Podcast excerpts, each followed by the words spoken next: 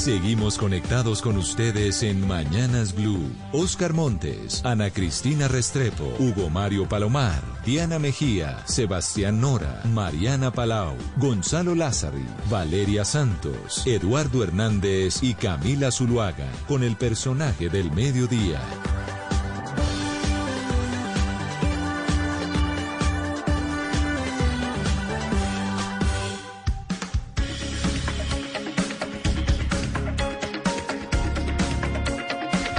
Son las 12 del día, 16 minutos, y a partir de este momento, nuestro espacio central en Mañanas Blue, vamos a estar hablando con Alfonso Prada, que es el jefe de debate de la campaña de Gustavo Petro, para resolver muchas inquietudes relacionadas, por supuesto, de lo que ha venido ocurriendo con la campaña, de lo que ha venido ocurriendo con los famosos Petrovideos, que fue el último escándalo que han tenido que capotear, pero también muchas preguntas relacionadas con las propuestas que está haciendo cuando estamos a cuatro días de las elecciones el candidato Gustavo Petro. Doctor Prada, gracias por aceptar esta entrevista, esta conversación.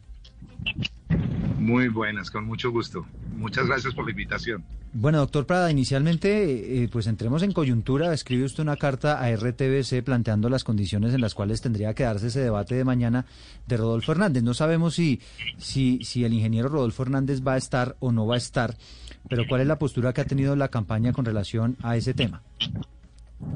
Pues lo, lo describió inmediatamente, nos notificaron el fallo esta mañana eh, lo escribió Gustavo Petro en su cuenta de Twitter, expresando que está disponible para el debate y para el cumplimiento de la decisión judicial. Aquí estamos frente a una decisión judicial, es decir, es un fallo, es una sentencia de tutela de un tribunal muy importante que es el Tribunal Superior de Bogotá y en esa medida, al ser una decisión judicial, es de obligatorio cumplimiento para RTBC, para nosotros, para la campaña de nuestro rival y en esa medida, la carta que he enviado hoy como jefe de debate a RTBC es poniéndonos a su disposición para dos cosas. Uno, para que eh, convoque una reunión en forma inmediata RTBC eh, con el fin de definir eh, la hora del debate el día de mañana y dos, para definir las reglas en que se, en que se desarrollaría ese debate. es decir, es básicamente la expresión de la voluntad del cumplimiento del fallo y de estar dispuesto a definir esos temas de inmediato. Obviamente le solicité que se vinculara a esa reunión, a la campaña de nuestro rival, Doctor Prada. Para, para su voluntad y verificar nuestra voluntad allí también. Eh, ha, sido pues de público interés, eh, de público conocimiento, perdón, que, que Gustavo Petro pues tiene mucho interés en ese debate. Él lo ha venido reclamando desde hace muchos días pero no era la misma postura que tenía Gustavo Petro antes de la primera vuelta de las elecciones presidenciales. ¿Ustedes estarían de acuerdo con que a partir de ahora sea obligatorio que los candidatos se presenten en los debates? Es una decisión judicial. Yo, yo digamos, pues si quieres entramos en ese debate de, de la fuerza vinculante del fallo. La verdad es que es un fallo y lo único que hemos hecho es decir lo que tiene que hacer un presidente de la República. Si uno de quienes están compitiendo el próximo domingo es presidente y llega a un fallo, Claro, podemos hablar académicamente sobre el contenido, sobre el carácter vinculante, etcétera, pero un presidente o cualquier funcionario público está vinculado a la decisión de un juez de la República. Desconocer un fallo de la justicia es entrar en una inestabilidad del sistema constitucional que está diseñado para que los jueces resuelvan las controversias entre funcionarios, entre particulares, y en este caso el tribunal lo ha resuelto. Lo único que estamos haciendo es simplemente expresándole a la autoridad a la que le han ordenado preparar las condiciones para realizar el debate, que estamos nosotros listos, ya estamos listos para hacer el cumplimiento de la decisión judicial. Bueno, doctor Prada, superado entonces el primer tema que tiene que ver con los debates, entremos en materia con los cuestionamientos que han surgido a la campaña del candidato Gustavo Petro por los famosos Petrovideos. Allí en ellos, inclusive, pues usted, doctor Alfonso Prada, habla de la necesidad de tener listas algunas eh, decisiones judiciales en contra, por ejemplo, de Piedad Córdoba, el tema de las reuniones en las cárceles, los ofrecimientos eh, supuestos que hubo de algunos integrantes de, eh, el pacto histórico, según dijo Roy Barreras en uno de estos videos, para que efectivamente se pudiera hacer ese canje de votos a cambio de no extraditar a algunas de las personas que están en ese pabellón de extraditables en la picota. Explíquenos y aclárenos qué hay detrás de todo este asunto eh, sobre las cárceles, doctor Prada. No, ya lo hemos aclarado, incluso aquí en Blue yo con mucho gusto lo le doy alcance a las declaraciones que dimos en ese momento, que es básicamente lo que señalamos en estas reuniones privadas que fueron objeto de filtraciones eh, sin autorización y obviamente eso las convierte en un acto criminal y delincuencial de privación de la libertad absoluta de lo que hablábamos allí. Y básicamente lo que decíamos, hemos recibido en la campaña la información de que puede haber un entrampamiento de dineros para, para, para lograr vincular dineros del narcotráfico en la campaña. Esa fue la primera información que recibimos. La segunda es que cualquier persona que a nombre del pacto histórico estuviera yendo, a nombre del pacto histórico estuviera yendo a una cárcel, habría que desmentirla porque no tenía ninguna autorización. De tal manera que allí en esa reunión decíamos, mire, llegó la información, es una información de fuentes que nos han hecho saber de que existe en grabaciones, en, en, fin, y hay que tomar decisiones, hay que poner esto en conocimiento de las autoridades, hay que retirar a las personas cuyo nombre se vincule allí de la campaña inmediatamente, hacer una declaración pública en la que claramente le digamos a cualquier persona en Colombia y a la opinión pública que la campaña de Gustavo Petro no negocia con criminales y mucho menos se va a un patio de la picota donde están precisamente presos quienes fueron eh, señalados en debates por el mismo Gustavo Petro, pues ir ahora a pedirles unos votos. Eso quedó totalmente claro, eso me parece que, tuvo su trámite tanto en la opinión pública y las autoridades comenzaron los procesos de indagación. Es decir, que todo lo que mencionamos allí efectivamente se ejecutó, le comunicamos a las autoridades, inmediatamente se retiraron personas de la campaña y hicimos las declaraciones públicas que había que hacer inmediatamente y blindamos la campaña para evitar cualquier tipo de ingreso de, de dinero, de dinero ilícito. Eh, señor Prada, gracias a esos eh, petrovideos, como se les llama, ya sabemos qué tipo de campaña se está haciendo, se está coordinando desde la campaña del señor Gustavo Petro. Es decir, le doy un ejemplo, pues eh, se habló de cómo tratar la imagen de Fico Gutiérrez, haciéndole una campaña negativa para pues por, descalificar, por ejemplo, su estética, su vida personal, su vida política y demás. Eso viola específicamente un manifiesto que el mismo Gustavo Petro publicó en sus, en sus redes sociales se titulaba Un manifiesto por una campaña pública y se comprometía, por ejemplo, a hacer una campaña limpia y a no descalificar a sus contrincantes. ¿En qué momento cambia ese principio eh, desarrollado en ese manifiesto de hacer una campaña limpia? ¿En qué momento se decide desde la campaña de Gustavo Petro de llevar a cabo una campaña sucia contra los contrincantes del candidato presidencial? Bueno, yo le voy a hablar como, le voy a hablar como jefe de debate de la campaña. Yo llevo dos, dos meses, nueve días en esta campaña y jamás, mucho menos del candidato ni de nadie en la campaña, recibido instrucción de hacer una campaña sucia. Yo quiero que mire cada una de mis declaraciones en medios, cada uno de los trinos que he hecho, cada debate en que he participado y jamás, jamás he pasado la raya de maltratar a nadie, de injuriar a nadie, nada. Hay unos videos en donde gente señala que hay que hacerle daño a alguien o a, eso puede que lo hayan dicho en un video, pero jamás fue adoptado como una política en la que se nos dijese a los voceros, digamos, de la campaña y a quienes ponemos la cara ante los medios, en las redes sociales, que iniciáramos una campaña de ese tipo. Así que eso jamás fue una política en la que yo hubiera tenido el más mínimo conocimiento. Y obviamente yo lamento profundamente pero tengo que lamentarlo por, por el país, por la opinión, por la democracia, cualquier tipo de expresión desafortunada que cualquier persona en una reunión privada utilice. Seguramente en las demás campañas debe ser igual o peor. Y son reuniones privadas. De ahí a que se vuelva una decisión de política de la campaña, del candidato, del jefe de debate, eso jamás pasó.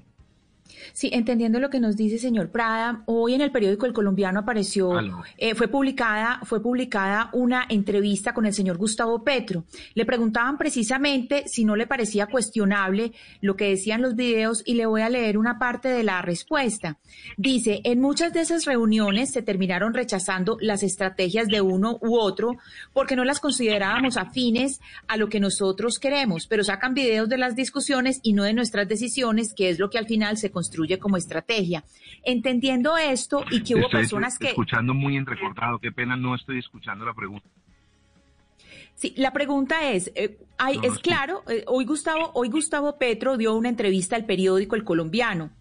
En esa entrevista él dice que pues finalmente en esas reuniones se terminaron pues rechazando ese tipo de estrategias. Pero mi pregunta es, si rechazaron ese tipo de estrategias, ¿por qué permanecieron esas personas en la campaña? Si hacían ese tipo de propuestas. Mm.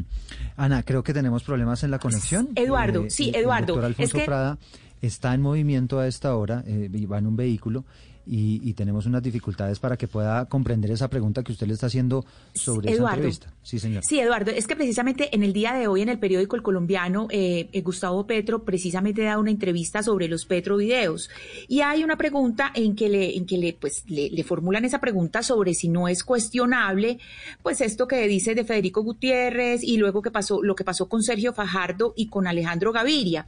Y la respuesta de Gustavo Petro es que en las reuniones se terminaron rechazando esas estrategias y fue enfático en que se terminaron rechazando, pero la pregunta es si se rechazaban las estrategias, ¿por qué permanecían las personas que proponían esas estrategias? Que es lo que uno se extraña. No sé si el, señor Prada me está escuchando bien. Sí, ahí todavía estamos tratando de recuperar Ana Cristina, pero claro, lo que usted plantea es cierto, es un debate, digamos, que, que, que sería interesante escuchar al doctor Prada, entre otras cosas, Sebastián, porque lo que se ha planteado es que personas que están en la campaña, inclusive pues uno que ha sido supremamente sonado, el señor Sebastián Guanumen, que es el que ha planteado el, el que se pueden correr los límites éticos, ¿no? Cuando estamos hablando de, de, de, campañas políticas. además, hay dos cosas que se pueden inferir eh, de los videos y no hay que tener información adicional. Y es que uno, el señor Guanumen parecería tener una posición jerárquica dentro del equipo de comunicaciones porque le está dando directrices, él tiene subalternos abajo suyo, no, él no está dando una idea, sino está dando órdenes. Y dos, hay un video en el que él habla de que esas estrategias de crear cinco noticias falsas no van a salir por los canales o las redes oficiales de la campaña, los corrientes, sino no, pero esto no es esto no es Sebastián. No, es que la, la, la, cuenta oficial de, de, la campaña de Gustavo Petro, ni siquiera el propio Gustavo Petro, sino que son noticias, según le entiendo, pues que se dan a través de pero es que él habla él habla de algo de algo que pues, tendría que responder él o, o, alguien de la campaña y él habla desde los canales alternativos. que es lo que no sabemos. Uno que supone. uno que supone, pues que son cuentas que no neces que son con poquitos seguidores, los que pueden ser eh, eventualmente estos llamados bots, desde los cuales empiezan a circular pues una serie de, de videos, de piezas publicitarias que muchas veces pueden estar inclusive eh, editadas, que muchas veces hacen ver cosas que en realidad no son o ya sea manipulación o lo que usted está mencionando, Sebastián, y lo que está mencionando también Ana Cristina desde Medellín, por ejemplo, fake news, ¿no? Sí, yo creo que cuando se refiere a no utilizar los canales oficiales es pues no utilizar las cuentas del pacto histórico ni ninguno de los líderes que estén, digamos, de frente apoyando la campaña. Yo creo que es justamente mover esos mensajes por medio de lo que Joey Ackerman explicó la semana pasada en la revista Cambio, que es toda esta bodega petrista que está conformada por trolls por usuarios falsos que a la vez alimentan a, usuarios, eh, digamos, verdaderos, a personas de carne y hueso que pueden replicar esto con intención, sabiendo que viene de una bodega o sin intención. Simplemente usted cae y empieza a replicar estas noticias y se vuelven completamente ah, virales. Creo que yo iré hace un trabajo muy juicioso en Ahí, digamos que eh, de eso se trata, ¿no? Lo que usted dice, publican eso desde una cuenta X, pero entonces aparece el líder político que tiene muchos seguidores y le da, le hace el retweet y pues eso se empieza a regar como, como pólvora, ¿no, Mariana? Sí, no, pero además es que hay que entender una cosa, así las personas que estén dándole tweets o retweets o mandando un, mensaje eh, errado por las redes sociales no tengan muchos seguidores, no importa, porque si usted es un grupo grande de ese tipo de personas, logra, eh, digamos, sacarle provecho al algoritmo de Twitter o de cualquier red social que sea para que ese mensaje sí se vuelva viral, para que sea replicado más veces, para que salga, porque no todos los mensajes que usted le... Pero mire, Exactamente. no, no, solo, un segundo, Oscar, porfa, no solo lo que les sale a usted en su Twitter es lo que otras personas que usted sigue le salen. Eso también tiene que ver con el algoritmo que le manda a usted las cosas más tuiteadas, más vistas en, en su región. Entonces, por eso también es que es preocupante así la gente no tenga seguidores. Pero mire, Mariana, no, pero es que aquí nos quieren hacer ver ahora que el señor Guanumen es un personaje marginal dentro de la dentro de, todo, dentro de toda esta historia, dentro de, dentro de todo este entramado. El señor Guanumen no es un personaje marginal dentro de la campaña tenía un rol, tenía una función y la estaba cumpliendo y la está, la está cumpliendo a cabalidad, porque todo lo que estamos viendo, por ejemplo, en, el, lamentable episodio de la, del secuestro y desaparición de la hija de, del ingeniero Hernández, hace parte de lo que se escucha en esos, en esos, en esos petrovideos y de las instrucciones que el señor Guanumen le dio a toda esa cantidad de, seguidores, de gente que tiene él allí, a su servicio y al servicio de la campaña. Entonces uno escucha al candidato y escucha al señor Prada y escucha a todos ellos y quieren hacernos ver que el señor Guanumen era un protagonista secundario de esta historia. Y resulta que no. El señor Guanumen es un, un protagonista principal dentro de la historia, dentro de la estructura de la campaña del candidato Petro, el señor Guanumen tenía unas funciones, unas labores que fueron asignadas, porque es que están, están, eso es evidente en los videos, en los petrovideos. Entonces que aclaren en la campaña exactamente hasta dónde llegaba la capacidad del señor Guanumen de mover a toda esa cantidad de, personas que tenían su servicio. Eso es grave, eso sí es grave. Pues Oscar, es que o sea, es, parte del equipo de comunicación eh, de la campaña del señor eh, Gustavo Petro, el señor Guanumen.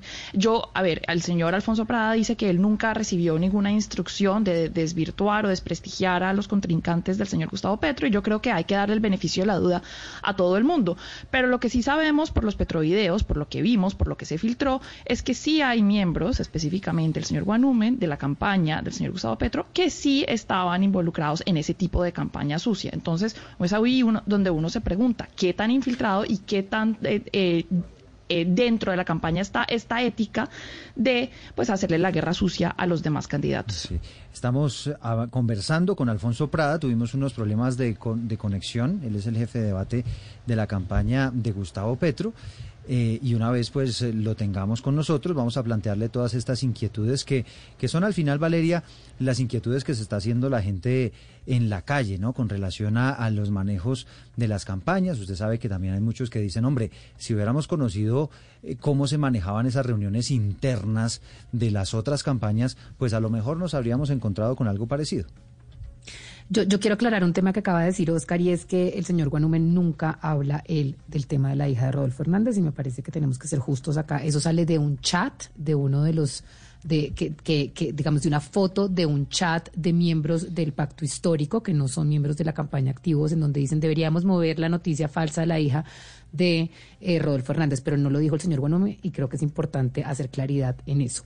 Yo, ¿qué es lo que creo, eh, Eduardo? Yo creo que obviamente si usted infiltra cualquier campaña, pues usted se va a encontrar con unas cosas que usted no quiere ver. Y todas mueven la línea ética y hay estrategas eh, políticos que no se meten y se ensucian las manos y hay otros que se las ensucian, hay canales paralelos, hay formas de desacreditar al contrario, lo hacen todos. El problema es que usted no lo quiere ver y este lo vimos, nos tocó verlo. Nos tocó verlo porque fue la campaña infiltrada que salió y se hizo pública. Y pues usted verlo es muy desagradable y es, y es muy difícil para las personas tener que decir yo voto por este candidato sabiendo cómo funcionaron las cosas adentro de la campaña. Ahora, hay unas cosas publicadas que son irrelevantes, a mí me parecen, que son esas campañas de yo voy a destruir al otro, le voy a hacer la sacadilla al otro, yo creo que eso pasa en todas, pero hay otras cosas mucho más graves que podrían ser conductas delictivas, como el tema de supergiros, como el tema del pacto de la picota. Hay unos temas ahí que rayan con la ilegalidad que son de un interés público supremo y que creo que los medios de comunicación hicieron muy bien revelar. Hay otras cosas que yo como medio me hubiera guardado porque hacen parte de cómo funciona una campaña al día a día y todas funcionan así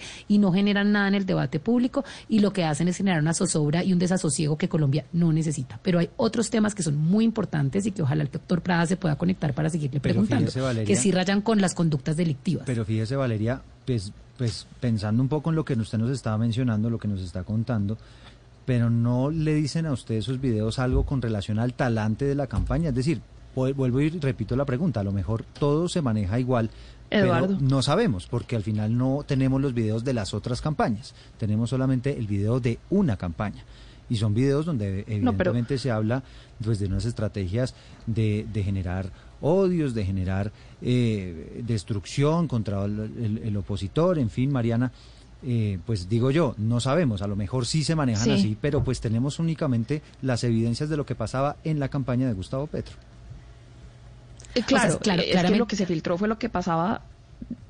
Valeria, adelante que nos estaba preguntando estos, pero usted estaba hablando primero. No, no, no, lo que le quiero decir es que obviamente, obviamente que, que, a usted le revelan mucho, le revelan mucho de lo que ocurre dentro de una campaña. No creo que ninguna campaña sea completamente limpia, creo que de pronto la de Sergio Fajardo trató de ser eh, eh, limpia y pues se quemó y al final las campañas que terminan ganando pues son campañas que hoy en día en redes sociales se mueven de una manera muy oscura.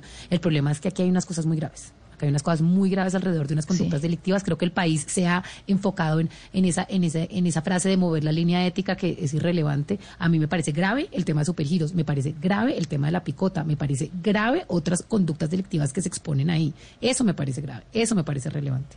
Totalmente.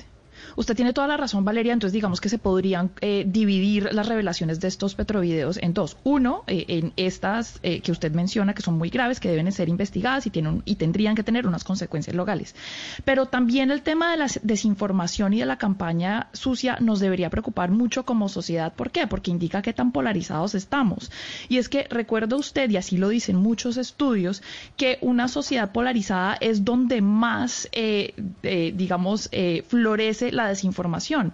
¿Por qué? Porque a uno no le importa cuando uno está tan polarizado, cuando las sociedades están tan polarizados, lo único que necesita para creer que algo es verdad es que ataquen al otro. Entonces, no nadie, es decir, muy pocas personas se toman el trabajo de ir y hacer fact-checking y verificar lo que dice la cadena de WhatsApp o lo que vio en Twitter o la columna del señor o lo que sea, pero simplemente lo creen porque como estamos tan polarizados, pues lo que queremos creer es que el otro es un malvado y cuando la desinformación dice que el otro es un malvado, al que no queremos es un malvado, pues simplemente nos contentamos con esa situación. Eso también nos invita mucho a reflexionar como sociedad.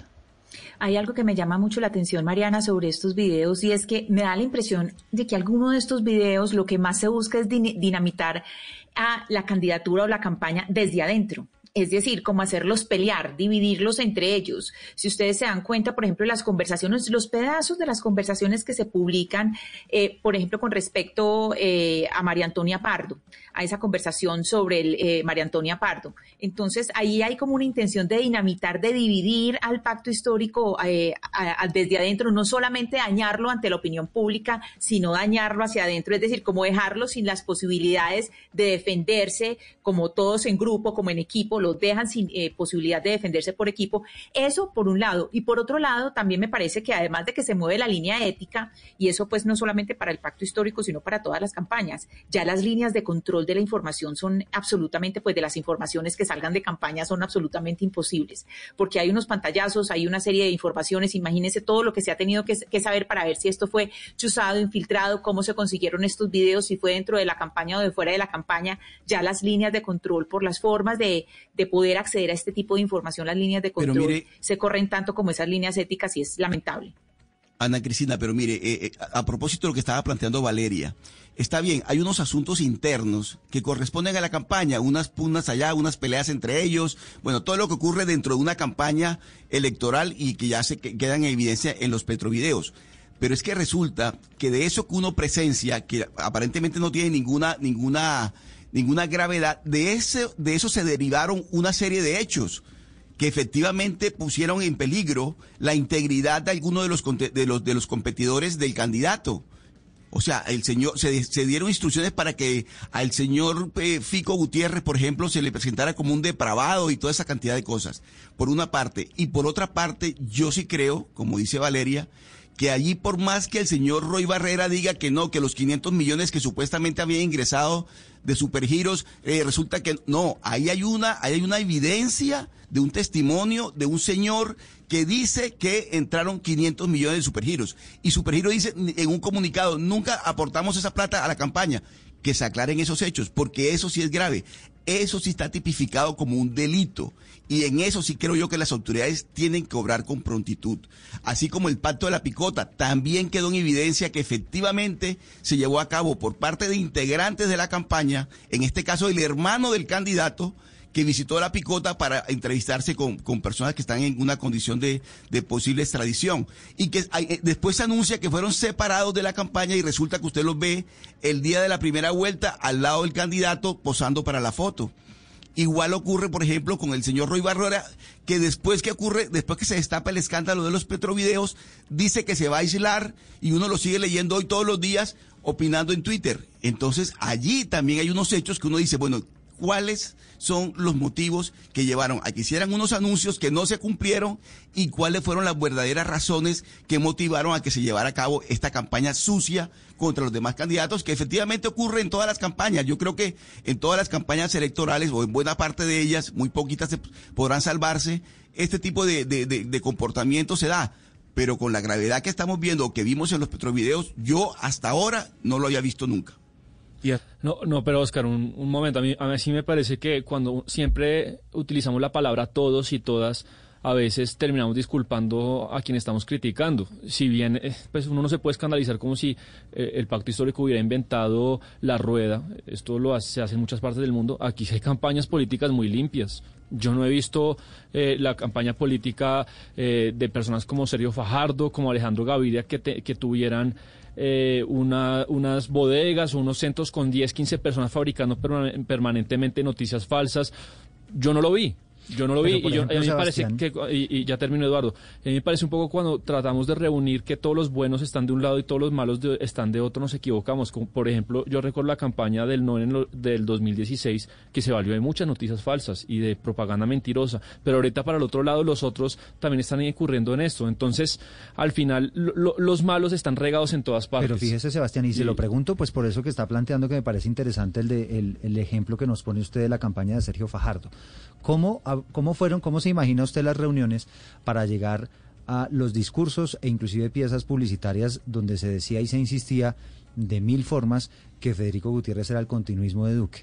Y que eh, Federico Gutiérrez era el que representaba al uribismo. ¿Cómo se imagina usted esas reuniones para planear ese tipo de pues, estrategias? Ahí empezamos a hilar filo, fino, pero a mí no, esa no me parece una noticia falsa. Me parece que es una estrategia de campaña y que usted la puede interpretar como no, porque de un, de un lado usted puede decir, bueno, Federico Gutiérrez en forma y fondo no es el candidato del uribismo, pero por otro lado puede decir, hay una cantidad de gente del uribismo que lo, va a votar, que lo va a acompañar, incluso Oscar Iván Zuluaga dijo que lo va a acompañar, entonces, y ese es parte del debate político pero otra cosa es ya fabricar premeditadamente y tener gente pagada a sueldo por la campaña, una cantidad de gente dedicada a eso. Eso ya es un laboratorio de noticias falsas y eso, muchas otras campañas estoy seguro que no lo tienen, pero estoy seguro. Sí. Eh, Hugo Mario, usted también allí en la ciudad de Cali tenía un comentario. No, es que no tiene punto de comparación eso, Eduardo, lo que usted acaba de preguntar. O sea, es que una cosa que seguramente lo que hizo la campaña de Fajardo es mostrar las debilidades eh, y, los puntos flacos de las campañas adversarias. Y otra cosa es ya eh, sentarse un equipo de comunicaciones a decir vamos a desinformar, vamos a calumniar y vamos a, a bueno, atentar contra el buen nombre de los contrincantes en esta en estas elecciones presidenciales, que fue lo que escuchamos a través de algunas de estas grabaciones filtradas. Ahora, ¿hasta qué punto está comprometido el candidato? Gustavo Petro, ayer nuestro invitado Carlos Duque decía que estas estrategias de comunicación siempre eran avaladas y autorizadas por el candidato. No sé si en este caso eso sucedió, pero al menos él sí estaba presente en algunas de las reuniones. Él ha dicho hace algunas horas a otros medios de comunicación pues que no se ha encontrado ninguna declaración suya en la cual esté, hablando él de, asuntos ilícitos, pero obviamente la, la pregunta queda en el aire, si él estaba o no enterado de lo que se estaban haciendo, lo que se estaba haciendo por parte de su equipo de comunicaciones y de sus estrategas, y si él autorizó o no ese tipo de procedimientos. Sí. Bueno, a las 12 del día 44 minutos ya recuperamos la comunicación con el doctor Alfonso Prada. ¿Y ¿Qué tal nos escucha, doctor Prada? Perfecto, en este momento perfecto. Bueno, ya, ya lo tenemos nuevamente. Ana Cristina, si le parece entonces formule usted de nuevo la pregunta relacionada con pues esas personas que que podrían estar cuestionadas por todo este tema de la propaganda negra, de la estrategia sucia en redes sociales. Usted tenía una, una pregunta relacionada con eso. Sí, así es, Eduardo. Era sobre una eh, entrevista, eh, señor Prada, que ofreció Gustavo Petro al periódico El Colombiano hoy, en que le preguntan si no es cuestionable pues este tipo de estrategias y dice literalmente pues que en esas reuniones se terminaron rechazando las estrategias eh, contra estos candidatos, que finalmente lo rechazaron. Pero entonces mi pregunta es si rechazaron las estrategias ¿por qué permanecieron las personas que hacían esas propuestas? Uno se hace esa pregunta. Es que el hecho de que una persona haga una propuesta y la propuesta no se, dado, no se acepte por la campaña y no sea una política de decisión de la campaña, no significa que haya que expulsar de la campaña a las personas que hacen propuestas. Simplemente eh, la deliberación es plural. Hay gente que propone unas cosas, otras cosas. Claro, si se graba una, una una llamada y una persona eh, o, simplemente sacan ese pedazo y eso es lo que comunican, pues pareciera que fuera la decisión de la campaña. No, no era la decisión de la campaña. La decisión es lo como usted lo mencionaba, lo señala Gustavo Petro lo he señalado yo. La, hago lo mismo, que soy una, una, me corresponden dentro de mis funciones atender los medios, tener el, eh, asumir el debate, como dice el cargo eh, en las redes sociales. Jamás, jamás, jamás nosotros tenemos una mala palabra, jamás pasamos la, la línea del respeto y todo lo contrario. Todo el tiempo invito a la campaña, a las barras bravas que hay en todas las campañas, a la tranquilidad, a la mesura, al respeto. Eso es lo que debe señalar siempre o debe orientar siempre una campaña. doctor Prada, es verdad, fanáticos e impresentables hay en todas partes, pero en esta ocasión lo que se ve es que el señor Guanumen tiene una posición jerárquica dentro del equipo. Y se lo digo porque en los videos que se han eh, eh, filtrado, él no está dando ideas ni recomendaciones, él no está deliberando, sino está dando directrices y órdenes muy claras. Es decir, lo que suponemos es que él tiene debajo de él a personas a su cargo. Entonces, lo, eh, ato la pregunta de Ana Cristina con la mía y es, de alguna manera, el hecho de que todavía el señor Guanumen continúe dentro de la campaña, ustedes no están validando esa forma de trabajar en la que él y sus compañeros de trabajo están operando la fabricación de noticias falsas contra los contrincantes políticos. Mira, que yo sepa, yo, yo como jefe de debate jamás he hablado con, con Guanumen.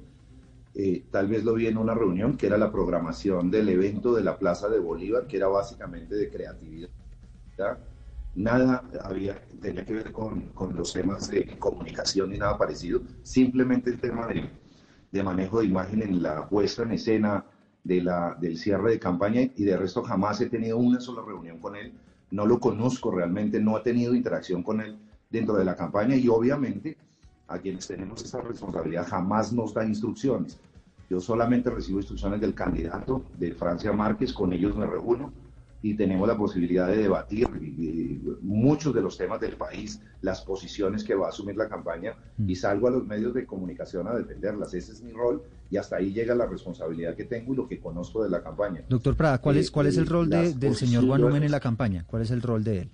No lo tengo, es decir, no, no lo conozco, de verdad que no lo conozco. Él debe estar en el equipo de comunicación de redes o algo así. Cuando le escucho algunos de los, de los mensajes que que, se emiten en estas grabaciones, que además no sé qué tipo de reuniones ni a quién se lo está dando realmente. Sí, pero es que entiendo, eh, doctor Prada, y aquí usted no me deja mentir, Sebastián, pues que él tiene un cargo eh, representativo en la campaña. Digamos, uno se mete a la cuenta de Twitter de él y dice equipo de comunicaciones Gustavo Petro. Em, y tiene fotos eh, acompañando la campaña, incluso ese famoso evento en el que el candidato jugó fútbol con diferentes personas, ahí se tomaron una selfie y él como que activamente ha ido a, eventos de la campaña. Entonces, entonces no sé, no sé, doctor Prada, entonces estamos hablando como de, de, un área paralela en materia de comunicación o cómo funciona eso exactamente en la estrategia de campaña. No, es lo que le digo, digamos, no tengo, de verdad no tengo una consideración diferente porque yo hago parte del equipo de la, jefatura de debate, coordino con Gustavo Petro las posiciones que tenemos en torno a cada tema programático, a cada tema político. Ahora, por ejemplo, estuvimos revisando muy bien el día de ayer la forma como debemos reaccionar frente a todas estas declaraciones del registrador. Mandé la carta hoy y estoy en el día a día en eso, no me involucro realmente en muchas áreas, ni en el área administrativa, ni financiera, ni de comunicaciones de la campaña, ni de redes. Estoy, eh, de tal que no, no, digamos, no conozco cosas como esa puntual que usted me menciona, pero le doy fe de lo que nosotros hacemos con Gustavo Petro, con Francia Márquez, y la forma como deliberamos transparentemente, en forma seria, y es la cara que tenemos todo el tiempo, adentro y afuera en la opinión. Bueno, son las 12 del día, 49 minutos. Conversamos a esta hora con Alfonso Prada, que es el jefe de debate de la campaña de Gustavo Petro. Valeria. Eh, doctor Prada, usted nos ha dicho que usted no controla y que no, que no, no, sabe muy bien quién está a cargo de, esta clase de, mensajes y de estrategias sucias, pero lo que sí está a cargo de usted, porque además salió de Gustavo Petro, es la reacción a, esta, a este episodio.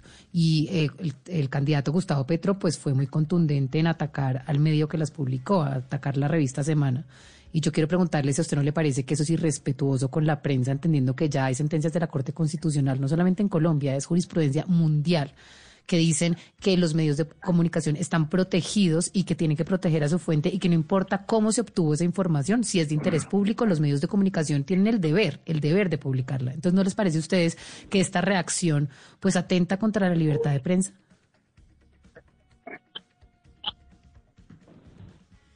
Doctor Prada. Doctor Prada. Creo que se nos volvió a caer, Eduardo, el doctor Prada, pero a mí me parece muy importante esa pregunta que yo le había hecho porque creo que se ha, se ha, tratado de generar todo un debate acerca de si los medios de comunicación hicieron bien en, en, publicar esta información. y yo creo que es muy importante. Ahí está, a doctor Prada. Aquí ya lo escuchamos. ¿Sí me escuchó la pregunta? Decía, Gracias, Valeria. No, le decía que aquí en la pregunta hay dos cosas diferentes en el planteamiento. El primero es claramente que eh, nosotros somos respetuosos de la libertad de prensa, ni más faltaba.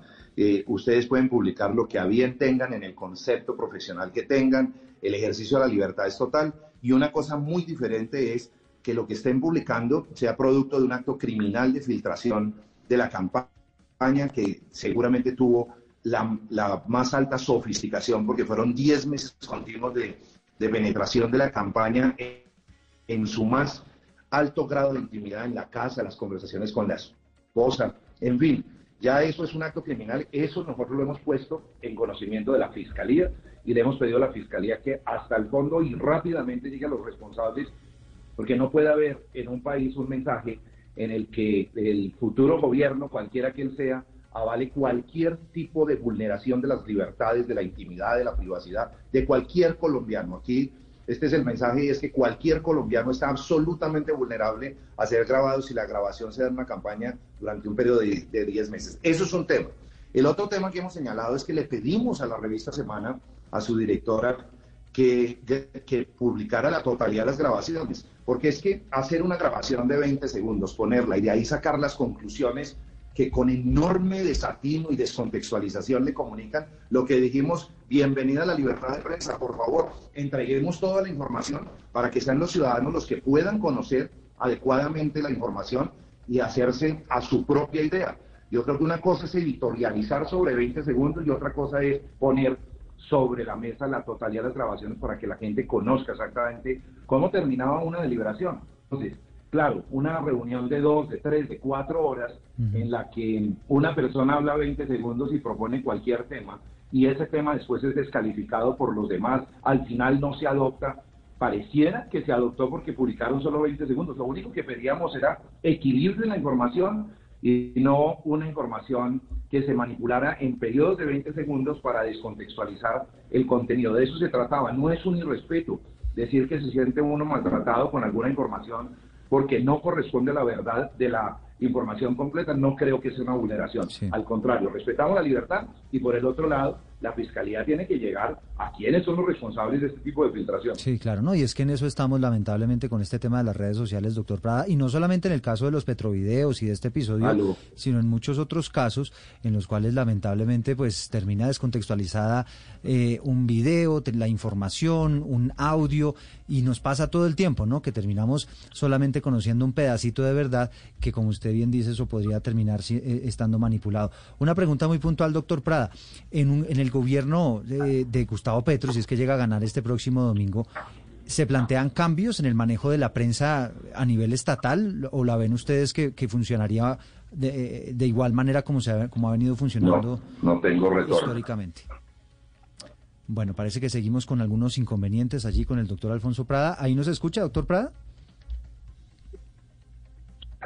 Bueno, no, parece que, que, tenemos dificultades, pero pues es interesante, ¿no? Saber, Valeria, eh, si eventualmente podría cambiar algo con relación a cómo se ha venido manejando la prensa en un eventual gobierno de, el, eh, de, Gustavo Petro, si es que él llega a ganar las elecciones. ¿Ahí nos escucha, doctor Prada? No, seguimos, seguimos con algunas dificultades pero pues eh, evidentemente pues eso que ha ocurrido ese episodio con la revista Semana pues es casi que motivo de análisis, ¿no, Valeria? De, del tema de la libertad de prensa, en fin. a mí me parece que ha habido mucha mucha noticia alrededor, muchos ataques eh, a la prensa y pues específicamente a Semana por haber revelado este contenido por parte de, de, personas afines al pacto histórico. Y a mí me parece que la jurisprudencia en Colombia y las buenas prácticas a nivel mundial son claras. Si usted es un medio de comunicación, no importa cómo haya obtenido usted la información, no importa si la, si la persona que se la entregó la obtuvo de manera ilegal, si es de interés público, usted debería publicarla. Eso digamos que quedó clarísimo desde los, los papeles del Pentágono, mm. todo el trabajo que hicieron pues desde el Washington Post, el New York Times, la reserva de la fuente, no importa si se filtraron eh, eh, campañas de manera ilegal, ilícita, eso es un delito. Esas personas tienen que responder ante la fiscalía, pero el medio de comunicación que obtiene esa información, exacto, tiene el deber si es de interés público. Valeria, tenemos nuevamente al doctor Prada. Eh, le formulaba yo una pregunta, doctor Prada, y es, eh, en un eventual gobierno del presidente Iván Duque, eh, perdón, escúcheme, del presidente Gustavo Petro, si es que gana las elecciones el próximo domingo, ¿cómo se imagina usted a la prensa? ¿Cómo se imagina que funcionaría? ¿Funcionaría de la misma manera como ha venido funcionando hasta ahora o se plantearían cambios eventualmente en, en la manera como funcionan?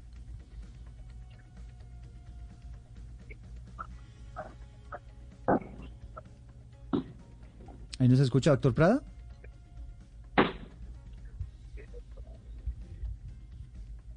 Bueno, creo que, tiene un poquito de demoras en la señal. No, definitivamente no tenemos mucha suerte hoy con, las comunicaciones. De, la comunicación. Y creo que está contestando. Bueno.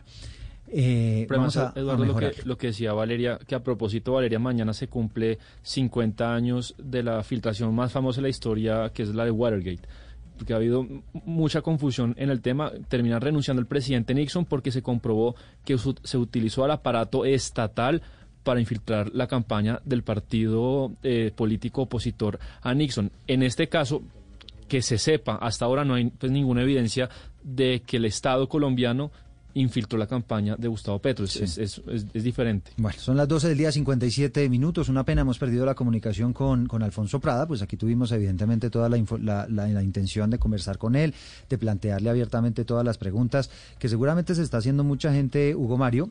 Nos concentramos mucho en estos petrovideos, pero nos faltó debatir sobre otros asuntos, por ejemplo, las recientes propuestas que ha hecho Gustavo Petro relacionada con el tren, ¿no? El famoso tren que ya no iría desde Buenaventura, sino incluso desde mucho más al sur desde Tumaco hasta la costa caribe colombiana. Claro, pasando por los llanos orientales también, según dijo recientemente en una visita a esa zona de Colombia, y muchas propuestas, eh, algunas eh, eh, controvertidas, otras que para muchos colombianos no son viables y otras que pues despiertan entusiasmo. Queríamos hablar con el doctor Prada de todo esto, pero creo que las comunicaciones del doctor Prada también están en, en, problemas. Sí, sí, sí. Lo, tenemos para hacerle una última, Sebastián, relacionada con, con, lo que va a ocurrir el próximo domingo, ¿no? Sí, doctor Prada, se lo pregunto porque eh, el candidato ha sido un poco ambiguo en reconocer los resultados de las elecciones. Él ha dicho, sí los voy a reconocer, pero si hay fraude, no. Entonces quería que nos cuente pues en opinión de ustedes, o cuál sería el, criterio para decir si hay fraude o no, dependiendo de que el, la campaña va a reconocer los resultados de este domingo. Mire, hemos sido absolutamente claros, no hay ningún tipo de ambigüedad. Lo que ha dicho Gustavo Petro, lo he señalado yo también en múltiples entrevistas a esta pregunta, es que vamos, vamos a ser absolutamente respetuosos de la institucionalidad colombiana.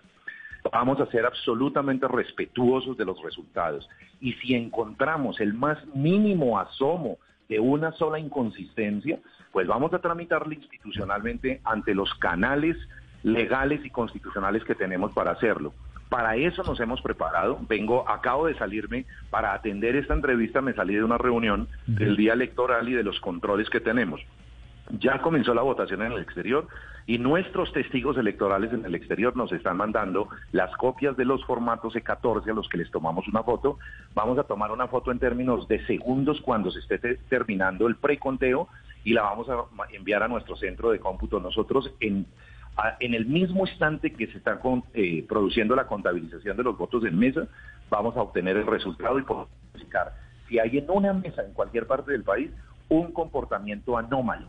Por ejemplo, votan 400 personas y aparecieron 410 votos. O votan 400 personas y 380 son por un solo candidato. Cuando ese tipo de comportamiento es totalmente anormal, se van a disparar las alarmas y procedemos a impugnar las mesas y a señalar eh, ante las autoridades de escrutinio los correspondientes o las correspondientes reclamaciones. Claro, pero eso pasará seguramente muchas horas o inclusive días después. Hablemos, doctor Prada, del día de las elecciones. Todo el ejército, todo el ejército ¿Nos está escuchando, doctor Prada? Eh, hablemos puntualmente del día de las elecciones y tengo eh, tiempo para una respuesta de sí o no. El día de las elecciones, el, resultado que aparezca una hora y media después de que se cierren las urnas o, a las 8 de la noche, como dice el registrador, ¿ese resultado ustedes lo van a aceptar? Ese resultado, por como ya es la última y es decir, no va a favorecer a Gustavo Petro y vamos a estar felices celebrando, claro que sí. Eh, una en punto de la tarde, doctor Prada, muchas gracias. A ustedes muchas gracias y lamento mucho estos problemas de comunicación. Un abrazo. Sí, una entrevista un poquito accidentada. Les agradecemos a todos ustedes por haber estado con nosotros. Ya viene Meridiano Blue.